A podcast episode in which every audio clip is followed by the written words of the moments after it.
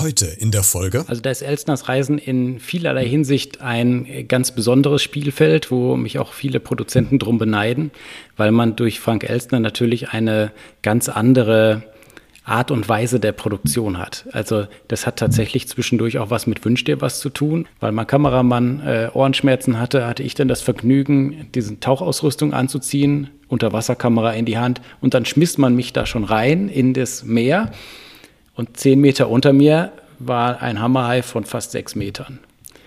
Und dazu muss man wissen, das war mein siebter Tauchgang überhaupt in meinem Leben. Und die einzige Anweisung, die ich kriegte, ist, bleib senkrecht, dann wirst du nicht gefressen. Aber in dem Moment muss ich sagen, hui.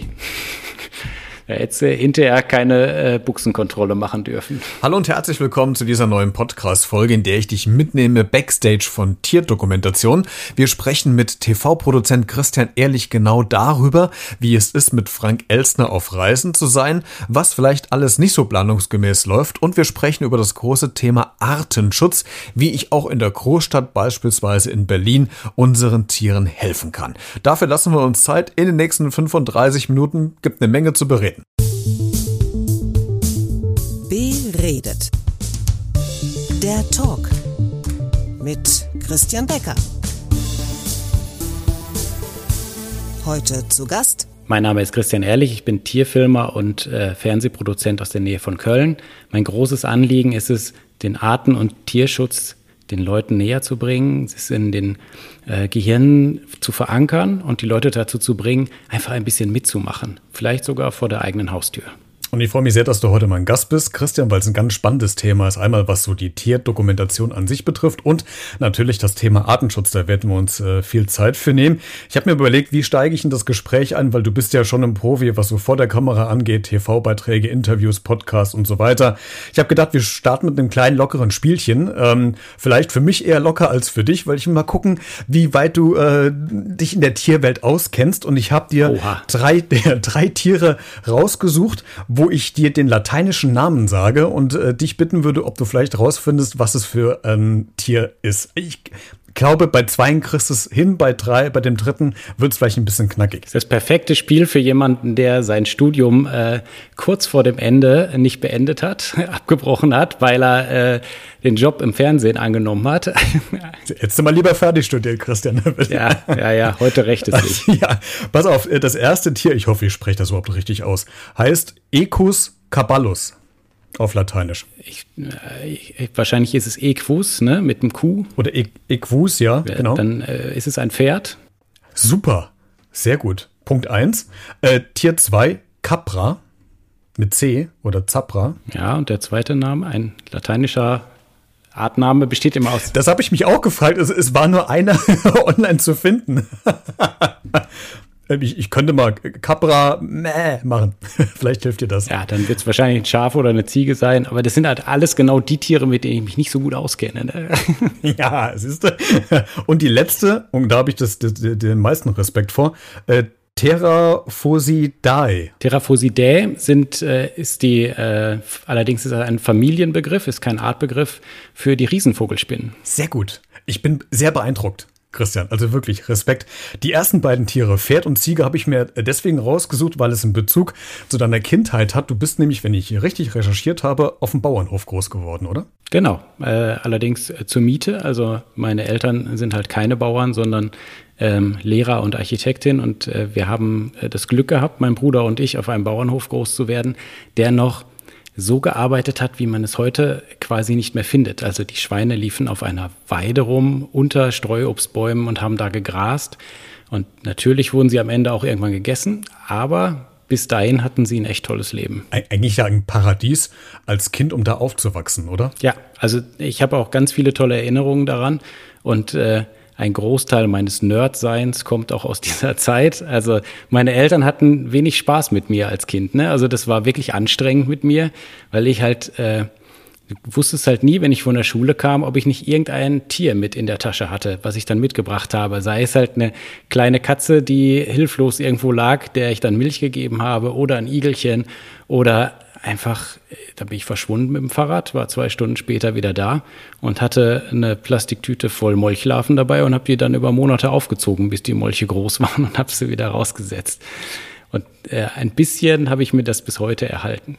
Und das sind so Sachen, die kann ich nachvollziehen, aber ich glaube, das können nur ähm, Menschen nachvollziehen, die auf dem Land groß geworden sind, weil diese Molche, wir hatten auch so einen riesigen Brandweiher bei uns in der Nachbarschaft. Ich habe das tatsächlich auch gemacht. Meine Mutter war nicht immer begeistert. Ich habe einmal eine Handvoll Regenwürmer mitgebracht und habe die in die Essensschublade reingesteckt, weil ich dachte, da würden die sich wohlfühlen, weil es dunkel ist, kam nicht so gut an. Das heißt, äh, die, die Affinität zu Tieren und äh, das Interesse an Tieren ähm, hat sich quasi in der Kindheit schon gelegt, also quasi schon während du aufgewachsen bist. Ab wann hast du denn gemerkt, hoppla Mensch, ich glaube, das mache ich zum Beruf? Sei es jetzt am Anfang des Studiums oder jetzt, wo du als TV-Produzent unterwegs bist. Ab wann war denn für dich klar, das werde ich machen in Zukunft? Also eigentlich äh, habe ich diesen Entschluss mit fünf gefasst, ähm, also noch vor der Grundschule. Da war ich mir absolut sicher, äh, dass ich unbedingt was mit Tieren machen wollte. Es schwankte dann so ein bisschen zwischen ähm, ja, äh, Redakteur bei einer Zeitung zu sein für Tiere oder Zoodirektor war halt auch äh, ein sehr beliebter äh, Wunsch von mir in der Zeit. Und ähm, dann bin ich mit 15 durch ein Schulpraktikum äh, zur Tageszeitung gekommen. Und äh, die haben halt schnell gemerkt, meine Herren, der hat zwar keine Ahnung von Fußball, aber mit Fröschen und mit Tauben und mit äh, Igeln kennt er sich total gut aus. Und dann haben die mir relativ schnell eine lustigerweise Artenschutzrubrik gegeben, die ich dann mit 16 federführend machen durfte, über fast 50 Folgen. Und halt den Menschen jede Woche einmal erklärt habe, was für tolle Tiere eigentlich rund um sie rum leben und was die für Probleme haben. Und eigentlich mache ich bis heute nichts anderes. Also den Traumjob schon vor der Grundschule im Grunde gefunden. Ähm, du produzierst ja ähm, TV-Magazine ähm, mit dem Schwerpunkt natürlich auf moderne Dokumentation, sprich mit Tieren, aber auch mit Menschen. Das heißt, man muss es jetzt nicht sich so vorstellen, wir haben es eben gerade im Vorgespräch gehabt, wie bei, bei der BBC oder National Geographic, sondern äh, bei dir steht Mensch und Tier im Vordergrund. Du reist mit Persönlichkeiten, zum Teil auch um die Welt. Unter anderem gibt es das Format Elsners Reisen mit äh, Frank Elsner. Ich würde gerne, weil ich in meinem Podcast in diesem Format gerne immer so hinter die Kulissen mal blicke, dass du uns vielleicht mal so mitnimmst in so eine Entstehung von so einer ähm, Dokumentation oder von so einem TV-Magazin. Beispielsweise, ihr wart ja, glaube ich, in, in Indonesien zusammen, ähm, unabhängig jetzt welcher Ort oder um welches Tier es geht. Nimm uns doch mal so ein bisschen mit von der Planung, wie das dann vor Ort aussieht, in, in der Nachbearbeitung, wie lange das dauert, wie so eine TV-Produktion entsteht. Lass uns mal bei der Planung anfangen. Ab wann wird denn ein Ort für dich oder für euch, für euer Team interessant oder ab wann wird denn ein Tier oder ein Thema für euch interessant? Also da ist Elsners Reisen in vielerlei Hinsicht ein ganz besonderes Spielfeld, wo mich auch viele Produzenten drum beneiden, weil man durch Frank Elstner natürlich eine ganz andere Art und Weise der Produktion hat. Also das hat tatsächlich zwischendurch auch was mit Wünsch dir was zu tun und äh, man muss gar nicht so viel machen. Also viele Produzenten müssen halt, bevor es losgeht, äh, mehrere hundert Seiten Drehbücher und so abgeben. Das machen Frank und ich nicht. Wir haben halt relativ schnell eben bei dieser Indonesienreise beschlossen, dass wir echtes Fernsehen machen wollen. Wir wollen echte Filme machen, wir wollen unsere Erlebnisse echt erzählen. Und ähm, die nicht immer äh, beneidenswerte Redakteurin, die das auszubaden hat, die Steffi, bekommt halt zwei oder drei DIN A4-Seiten für einen kompletten 90-Minuten-Film. Mehr nicht. Und äh, dann fahren wir los und sie hat ein Riesenvertrauen zu Frank und mir, dass wir da trotzdem eine gute Geschichte machen und dass der Matthias Reinschmidt, den wir auch immer mitnehmen, äh, der Zudirektor von Karlsruhe, dass der noch die Zusatzinfos so ein bisschen reinbringt, damit es äh, nicht nur Erlebnisse sind, sondern auch viele Infos, die dann äh, durch die Sendung transportiert werden. Und dann ist die Planung, nach der du jetzt gefragt hast, ist eigentlich immer der letzte Tag der letzten Reise. Da sitzen wir gerne bei einem Bierchen irgendwo in einem Hotel, im Idealfall mit Blick auf den Sonnenuntergang. Und dann kommt immer irgendwann die Frage von einem von uns dreien, sag mal, wo fahren wir denn als nächstes hin? Und an der Stelle überlegen wir dann, wägen ein bisschen ab, so Krisenregionen lassen wir schnell mal raus und äh, überlegen auch, manchmal kommen halt äh, wilde Ziele dabei als Wunsch raus, wo man dann relativ schnell feststellt, ja, da gibt es aber gar kein Tier oder kein, also es gibt natürlich überall Tiere, aber es gibt keins, über das man interessant berichten könnte. Und der Matthias ist ja ein ähnlicher Nerd wie ich, was das angeht. Also er ist ja vor allem, was Federtiere angeht, ist er einer der weltweit führenden Experten. Und ich mache die anderen Sachen so ein bisschen. Und deswegen können wir das relativ schnell einschätzen. Und dann kommen wir zurück und der Frank ruft im Sender an und sagt, ja, ich würde jetzt gerne mal äh, Haie drehen. Hey, keine Sorge, gleich geht's weiter mit der aktuellen Podcast-Folge. Ich wollte dich nur ganz kurz darüber informieren, dass du dieses Projekt auch unterstützen kannst, denn dieser Podcast ist ja kostenlos, verursacht aber trotzdem für mich jede Menge Arbeit und Kosten, die ich natürlich gerne trage, aber vielleicht hast du ja Lust, diese Arbeit vielleicht ein bisschen zu unterstützen oder wertzuschätzen, würde mich freuen. Das geht ganz einfach über eine kleine Spende via PayPal an b-redet.gmx.de. Alle Infos findest du auch in den Shownotes zu dieser Folge. Jetzt geht's weiter. Und dann gucken erst alle ganz komisch. Und äh, dann darf ich äh, dieses dreiseitige Treatment einreichen, was wir so vorhaben. Und dann wird noch ein bisschen diskutiert und abgewogen, was man denn gerne machen möchte und wo der Hauptfokus drauf liegen soll. Und dann ähm, dauert es meistens so drei, vier, fünf Monate, bis es dann tatsächlich losgeht, weil man doch sehr viel planen muss. Man muss unheimlich viele Genehmigungen holen. Man muss natürlich auch die richtigen Leute am richtigen Ort haben, dass wenn man da herfährt, dass man die auch trifft, dass man Interviewpartner hat, die wirklich vor Ort wissen, äh, wie es geht und mit denen man halt auch nicht, wie man das früher so sich immer vorgestellt hat, wenn der Tierfilm mal loszieht, sitzt da fünf Monate im Busch in einem kleinen Zelt, ernährt sich von Keksen und Wasser und äh, irgendwann nach drei Monaten läuft der Löwe das erste Mal vom Zelt her. Das machen wir nicht. Die Zeit äh, hat der Frank nicht, obwohl es natürlich spannend wäre, äh, sowas zu machen. Wir setzen dann auf Leute, die das äh, regelmäßig machen, auf Ranger, auf Artenschützer, auf Tierschützer, die vor Ort sind, die ihre Tiere sehr genau kennen. Und äh, trotzdem hat es dann immer wieder ein bisschen mit Glück zu tun. Also klingt alles nach sehr, einer sehr entspannten Arbeitsatmosphäre, die ihr, ihr habt. Ich komme vom, vom Radio, Christian, und ich kenne das auch, wenn man Interviews führt, muss man diese Radiobeiträge dann auf zwei Minuten 40 irgendwie runterschneiden und gucken, dass man das ganze Material noch so ähm, gesendet bekommt, dass nichts aus dem Zusammenhang geschnitten wird und dass das Wichtigste transportiert wird. Jetzt hast du gerade gesagt, dass ihr jetzt nicht die Zeit habt, fünf Monate im Busch zu sitzen, um zu warten, bis der nächste Löwe an irgendeinem Baum pinkelt. Wie lange dauert das denn trotzdem? Also wie lange seid ihr denn trotzdem vor Ort? Das, ist es eine Woche? Sind es nur ein paar Tage? Sind das zwei Wochen? Kannst du es trotzdem vielleicht mal so ein bisschen konkretisieren, wie lange ihr vor Ort seid, um dann im Schnitt auf 90 Minuten Material runterschneiden zu müssen? Also wir sind ungefähr drei bis vier Wochen unterwegs. Das äh, ist für so eine Produktion schon ganz üppig, muss man sagen. Und äh, dabei kommen dann, wenn wir zurückfahren, meistens so zwischen 50 und 70 Stunden Material zusammen, die auf den Discs und auf den kleineren Kameras, die man so installiert, um den Tieren besonders nahe zu kommen, äh, die dann da gespeichert sind. Und daraus müssen diese 90 Minuten geschnitten werden. Und da kann ich dich absolut nachvollziehen. Das ist der Horrortag. Das ist der absolute Horrortag und ähm, ich habe tatsächlich nach den ersten zwei Folgen aufgehört, das mit einem Cutter zusammenzumachen. Also normalerweise sitzt man als Autor da, macht so grob seinen Text und neben einem sitzt ein äh, Cutter, der den Schnitt betreut, der die Sendung halt von diesen 50, 60, 70 Stunden auf ungefähr anderthalb zusammengekürzt hat. Und äh, dann kommt dieser fiese Schnitt, also dieser Schnitt, der dann vorliegt, ist ja sozusagen der Director's Cut. Das ist das, was ich mir vorstelle, was ich gerne den Menschen zeigen möchte. In aller Ausführlichkeit, mit allen tollen Sachen, die mir aufgefallen sind vor Ort, mit allen Erlebnissen, die Gänsehaut gemacht haben. Und dann muss ich trotzdem, weil es diese blöde Vorgabe mit 90 Minuten, also in dem Fall äh, 89 Minuten, 45 Sekunden und 0 Frames, auf die Länge muss ich halt leider kommen.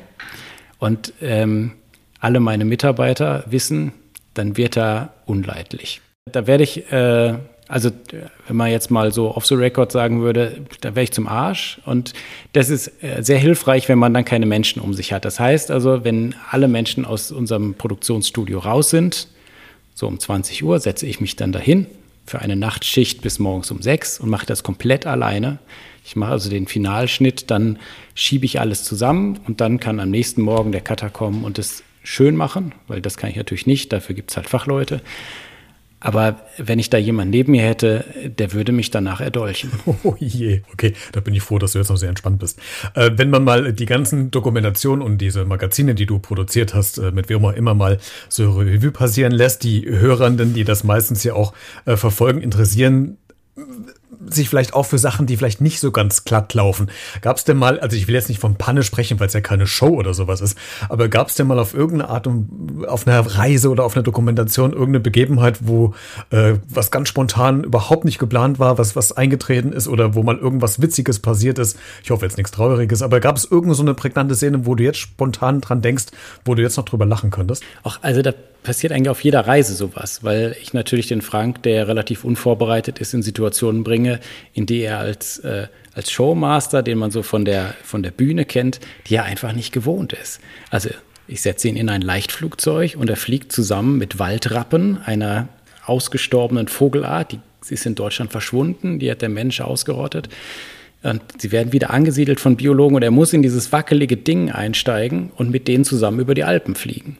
Das ist halt eine Nummer, da kämpft er mit sich. Und da sagt, da nimmt er mich auch kurz zur Seite und sagt, oh, kurz mal Kamera aus, Christian, ähm, hast du das überlegt? Soll ich das wirklich machen? Oder wir stehen da und äh, haben mit einem Forscher auf den Bahamas kleine äh, Haie gefangen, die so kleine Sender bekommen haben. Frank hat auch ganz toll mitgemacht und Matthias hat ihn gerade rausgelassen. Er schwimmt zurück in den Ozean, dann kam der Anruf, wir haben da einen Hammerhai. Und dieser Forscher war halt für Hammerhaie zuständig. Und wir haben alle ihn angeguckt, das ist ein Scherz. Es gibt ja jetzt, es ist gar nicht Saison für Hammerhaie. Es gibt im Moment gar keine hier. Ja, doch, das war Medusa, ein sehr berühmter Hammerhai, einer der am besten wissenschaftlich untersuchten.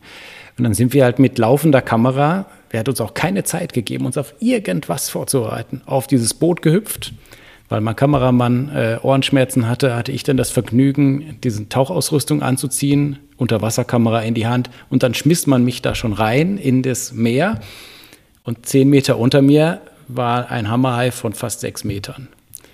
Und dazu muss man wissen, das war mein siebter Tauchgang überhaupt in meinem Leben. Und die einzige Anweisung, die ich kriegte, ist, bleib senkrecht, dann wirst du nicht gefressen. So, und dann hast du da so ein paar Gewichte am Fuß, stehst da auf dem Meeresboden, bedienst diese Kamera und dieses Tier schwimmt immer wieder und immer wieder an dir vorbei. Und du guckst in die Augen von dem Matthias Reinschmidt, der gegenübersteht, der total fasziniert ist. Und dann irgendwann merkst du, der Hai ist weg. Und die Zeit, wo der Hai da war, der hat, das hat mich überhaupt nicht, also das fand ich interessant, das hat mich begeistert, diese Leichtigkeit mit diesen wenigen Bewegungen, wie der so krass schnell schwimmen konnte und dann halt seinen Fisch abgeholt hat bei dem Forscher, der halt diesen Sender auslesen wollte, die er an der Rückenflosse hatte. Aber wenn der weg ist und du siehst ihn nicht und du weißt nicht, wo er ist, habe ich kurz mal aufgehört zu atmen, auch länger, weil dieser Sicherheitstaucher irgendwann mir auf die Schulter getippt hat und hinwies, atme mal wieder. Wir sind unter Wasser, es könnte helfen, wenn du ein bisschen Luft zu dir nimmst. Und dann kam er tatsächlich von hinten und hat äh, die Kamera berührt sogar. Also so nah ist er über mich drüber geschwommen. Und ich bin sonst jemand, der echt entspannt ist. Also ich gehe auch in ein Auswilderungsgehege von Geparden rein und da ist kein Gitter dazwischen und äh, stelle mich vor eine Gruppe Nashörner und versuche die zu filmen vom Boden aus, weil ich dieses Bild so toll finde und weil ich diese, dieses Majestätische auch transportieren will. Aber in dem Moment muss ich sagen, hui, da hätte sie hinterher keine äh, Buchsenkontrolle machen dürfen. Aber das sind doch die Momente, Christian, die, die spontan sind, die dann doch am eindrucksvollsten sind. Das ist das tollste Bild des ganzen Films. Das ist das tollste, ja? das ist das auch das Startbild dann zum Schluss geworden. Dieser Hai, der auf zehn Zentimeter an diese Kamera herangeschwommen ist und sich dafür einfach interessiert. Der hat sich das einfach mal angeguckt. Was macht der Typ da mit dem Ding? Und so nah den zu erleben, Wahnsinn. Ich glaube, das liegt daran, weil bei diesen ungeplanten Situationen du persönlich dann Emotionen zeigst. Und das ist das, was dann rüberkommt. Du kannst eine Szene planen, wie du willst, auch ein Umgang mit einem Tier. Es, plan, es bleibt geplant und es ist immer irgendwie gestellt. Aber wenn du solche spontanen Sachen hast, jetzt dahin fahren, jetzt ins Wasser rein, du weißt nicht, was passiert. Bums. Das sind die Momente, wo es dann emotional wird, in jeglicher Sicht, egal wie. Aber das merkt man. Das, ich glaube, das sieht man. Und das macht den Reiz auch, glaube ich, aus. Also ich bin auch jemand, der gerne, also natürlich schon in gewisser Art und Weise vorbereitet in irgendwas reingeht, aber trotzdem noch so eine gewisse Art von Spontanität sich noch beibehält, einfach weil das so den Reiz, finde ich, ausmacht. Ne? Total. Und du weißt halt nie, wann es passiert. Wir sind in Kenia in ein Restaurant gegangen, saßen da, haben so, eine, so, ein, so ein Stück Brot gekriegt als Starter sozusagen. Und dann kamen erstmal ein Haufen Affen, Kolobusaffen, die man wirklich nicht oft sieht. Ne?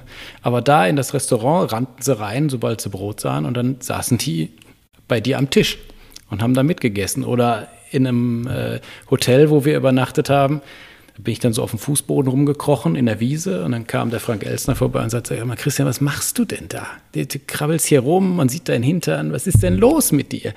Ich sage, ich fange Heuschrecken. Und er sagte, warum?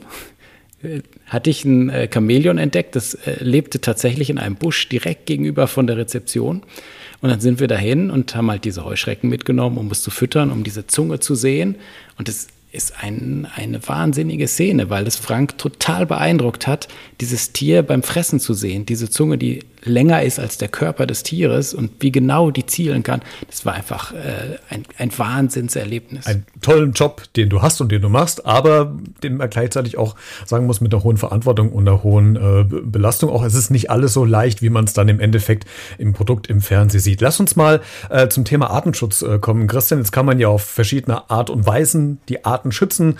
Wenn wir jetzt ins Ausland gehen, natürlich die Spenden. Das können wir jetzt von hier aus äh, Köln-Kassel jetzt nicht machen. Ich würde deswegen gerne beim Artenschutz bleiben, hier bei uns in Deutschland. Da gibt es ja auch ganz viel, was man quasi machen kann, weil wir ganz viele Tiere im Garten haben, in der Vorstadt oder auch in der Stadt.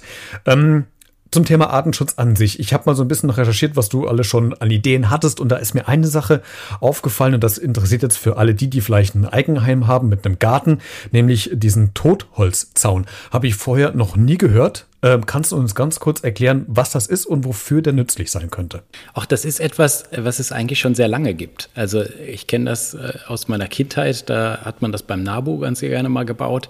Also im Endeffekt ist es eine, äh, eine Möglichkeit, das, was man im Herbst so alles an den Bäumen abschneidet, an Ästen, Zweigen und Blättern einfach an einer Stelle zu benutzen. Und dazu schlägt man die äh, größeren Äste in den Boden ein, im ungefähr Abstand von 20 Zentimetern in zwei Reihen, füllt die kleineren Äste und die Zweige und das Laub immer abwechselnd dazwischen, tritt es ein bisschen platt. Und dadurch entsteht eine Art Zaun, den kann man zum Beispiel benutzen, um einen Komposthaufen zu tarnen oder einen Windschutz zu bauen oder irgendwas.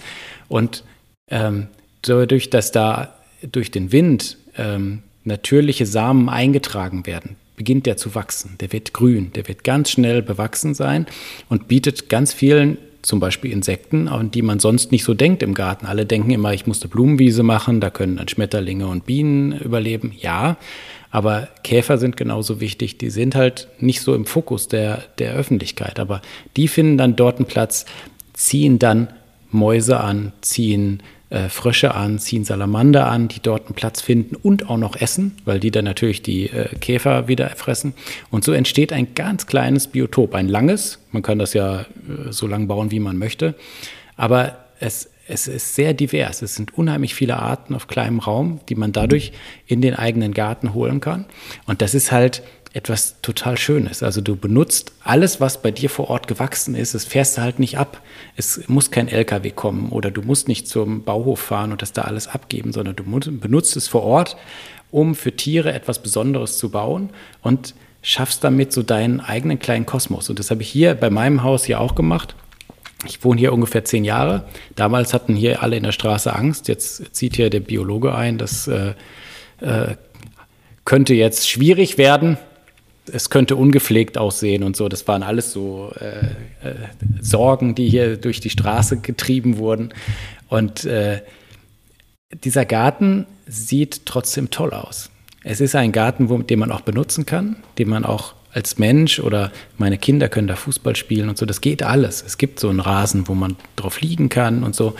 Ähm, aber es gibt auch einen Teich, äh, der ganz natürlich eingerichtet ist, wo nur einheimische Arten drin sind, wo es äh, Fische gibt, wo es einen Eisvogel gibt, der hier im Winter kommt, wenn andere Teiche zugefroren sind und dann da sich Modalischen rausfischt, also eine kleine Fischart, die sehr stark an der Oberfläche schwimmt.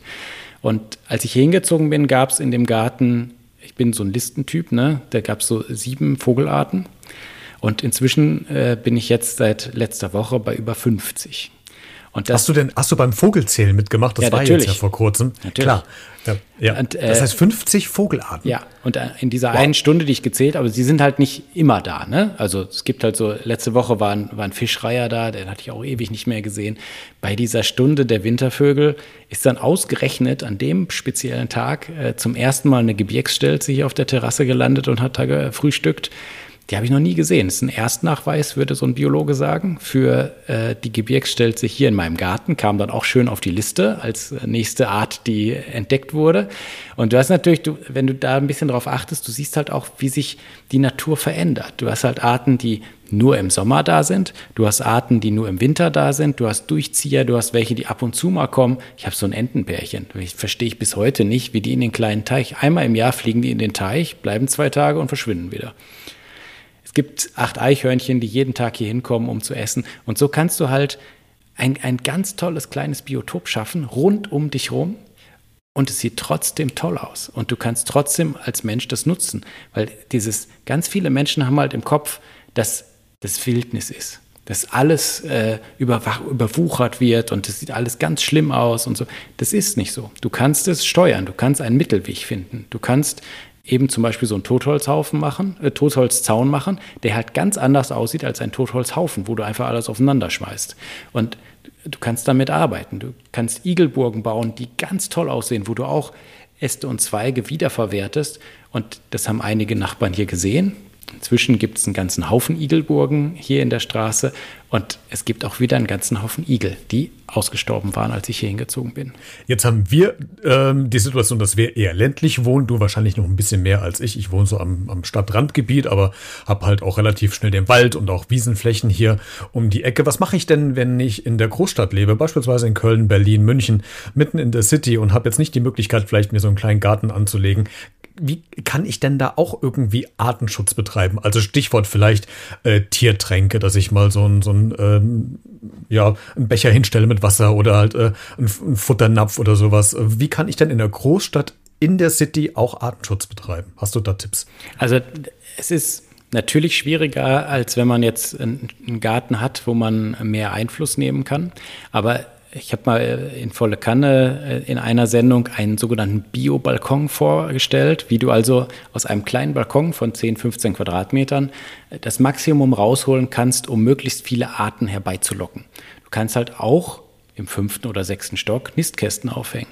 Du kannst in deinen Balkonkästen ähm, bienenfreundliche Pflanzen ziehen, die Insekten anlocken und äh, du kannst viele Kleinigkeiten machen. Auch da kannst du ein Bienenhotel aufhängen, wo halt ähm, Wildbienen äh, ihre Nester bauen können ihre, oder ihre Jungen aufziehen können. Und die Städte sind gar nicht so ähm, frei von Natur, wie man sich das manchmal vorstellt. Also selbst Füchse und äh, viele andere Tiere, selbst Greifvögel, kommen auch in die Städte rein. Und wenn man da so ein bisschen hilft, wenn vor allem wenn viele ein bisschen helfen, dann kommt man einen Riesenschritt weiter. Es geht gar nicht darum, dass ein Einzelner auf alles verzichten muss, was äh, der Mensch in den letzten 200, 300 Jahren erfunden hat. Wir müssen nicht zurück in die Steinzeit, aber wir müssen ein bisschen versuchen, den Tieren zurückzugeben. Ich sage immer, wenn man einen Garten hat, wenn jeder in Deutschland 10 oder 15 Prozent von seinem Garten für die Tiere gibt, der eine als Teich, der andere als Komposthaufen, der dritte als Totholzzaun und auf den Balkonen auch ein bisschen darauf geachtet wird, dass nicht ausgerechnet Pflanzen gepflanzt werden, die für Bienen komplett wertlos sind. Dann kommen wir einen Riesenschritt weiter. Das bringt viel mehr als Naturschutzgebiete, weil es halt verteilt ist, weil die Tiere springen können. Sie können von einem Garten in den anderen und dann auf den Balkon, wenn sie denn fliegen können. Und so, so schafft man so ein kleines Netzwerk. Und das brauchen wir, glaube ich, im Moment, um diese Zeit des großen Artensterbens zu überleben, indem wir den Tieren so kleine Rückzugsgebiete geben, wo sie überleben können, um dann, wenn wir irgendwann mal vielleicht alle etwas vernünftiger geworden sind oder tolle Erfindungen haben, die es ermöglichen, dass mehr Tiere wieder Platz haben in Deutschland, dass sie dann alle wieder ausströmen können aus diesen ähm, kleinen Refugien und alles wieder neu besiedeln können. Vor Jahren ist mir aufgefallen, dass, äh, als ich mal auf dem Balkon bei mir äh, saß, dass es immer weniger Insekten gab, die bei mir umherschwirrten, auch immer weniger Schmetterlinge, äh, Fliegen und so weiter. Das hat sich im letzten Jahr wieder ein bisschen regeneriert, da ist wieder ein bisschen mehr los bei uns auf dem Balkon und habe dann auch überlegt, okay, wie könnte ich mir zum Beispiel quasi ähm, ein Gebiet schaffen, wo sich Bienen wohlfühlen. Habe dann versucht, Pflanzen aufzustellen. Das Resultat war, ich hatte Wespen. Ich meine, die hatten auch ihre Daseinsberechtigung, aber die wollte ich da nicht haben. Äh, hab ich, was habe ich falsch gemacht? Habe ich die falsche äh, Pflanzensorte genommen? Ich weiß nicht mehr, was es für eine Blumen oder für Kräuter waren. Also kann ich das quasi auch ein bisschen steuern oder habe ich einfach nur Pech gehabt, dass dann äh, die Wespenkolonie kam anstelle der Bienen? In dem Fall war es Pech, weil die Wespen ja mit Pflanzen gar nicht viel anfangen können. Aber äh, du kannst es immer ein bisschen steuern. Also du kannst versuchen zu steuern. Was du nicht machen kannst, ist, wenn du einen Garten hast, in dem 20 Jahre kein Eichhörnchen war, kannst du noch so viel Eichhörnchenhäuser hinhängen. Es wird relativ sicher so schnell keins kommen. Es kann trotzdem von Vorteil sein, das zu machen, aber es macht viel mehr Sinn, vorher zu gucken, wo sind denn welche? Also wo kann ich einen Korridor bauen? Kann ich vielleicht mit anderen Menschen reden? Kann ich irgendwie es schaffen, dass die zu mir kommen? Wenn ich in meinem Garten ausschließlich Spatzen habe, macht es erstmal Sinn, für die einen Nistkasten hinzuhängen und nicht für einen Specht, wenn da gar keiner ist. Also die Idee, ich hänge da was hin und dann finden die das schon, das ist ein bisschen zu viel. Also man muss halt immer ein bisschen beobachten, schauen, was passiert gerade so um mich rum, welche Tiere habe ich gesehen, welche kommen vielleicht seltener, was erzählen so Leute um mich rundherum, was die für Tiere gesehen haben. Und wenn man dann ein bisschen hilft, den Tieren, die da sind, die locken meistens wiederum andere an, weil es ja immer ein Netzwerk der Natur ist. Es gibt immer eine Verbindung zwischen den Arten und dann kommen wenn du eine Art hast, kommen ganz schnell auch andere. Ein super Tipp. Also einfach mal die Augen offen halten, ein bisschen aufmerksam bleiben, was alles so umherum sich da passiert. Ähm, Christian, zum Ende des Gesprächs würde ich gerne mit dir noch so ein bisschen in die Zukunft schauen wollen, nämlich was den Bereich moderne TV-Dokumentationen betrifft. Wir bleiben auch bei den Tieren. Wir haben ja eben schon gesagt, man kann das jetzt nicht mit dem vergleichen von der BBC oder von National Geographic, dass es jetzt ähm, reine Tierdokumentationen gibt, sondern äh, wir bleiben in deinem Genre noch mit Mensch und Tier zusammen. Aber trotzdem, gibt es irgendwie, weil du als TV-Produzent arbeitest, auf das, was, worauf wir uns freuen können, neue Techniken, stehen wir vielleicht bald mit der äh, VR-Brille mitten in deiner TV-Dokumentation mit drin und versuchen die Schmetterlinge oder die Katze zu streicheln. Also gibt es denn da irgendwas, wo du sagen kannst, ah, da kann man sich drauf freuen oder das ist technisch möglich oder das würden wir gerne machen, ob es jetzt klappt oder nicht, sei mal dahingestellt.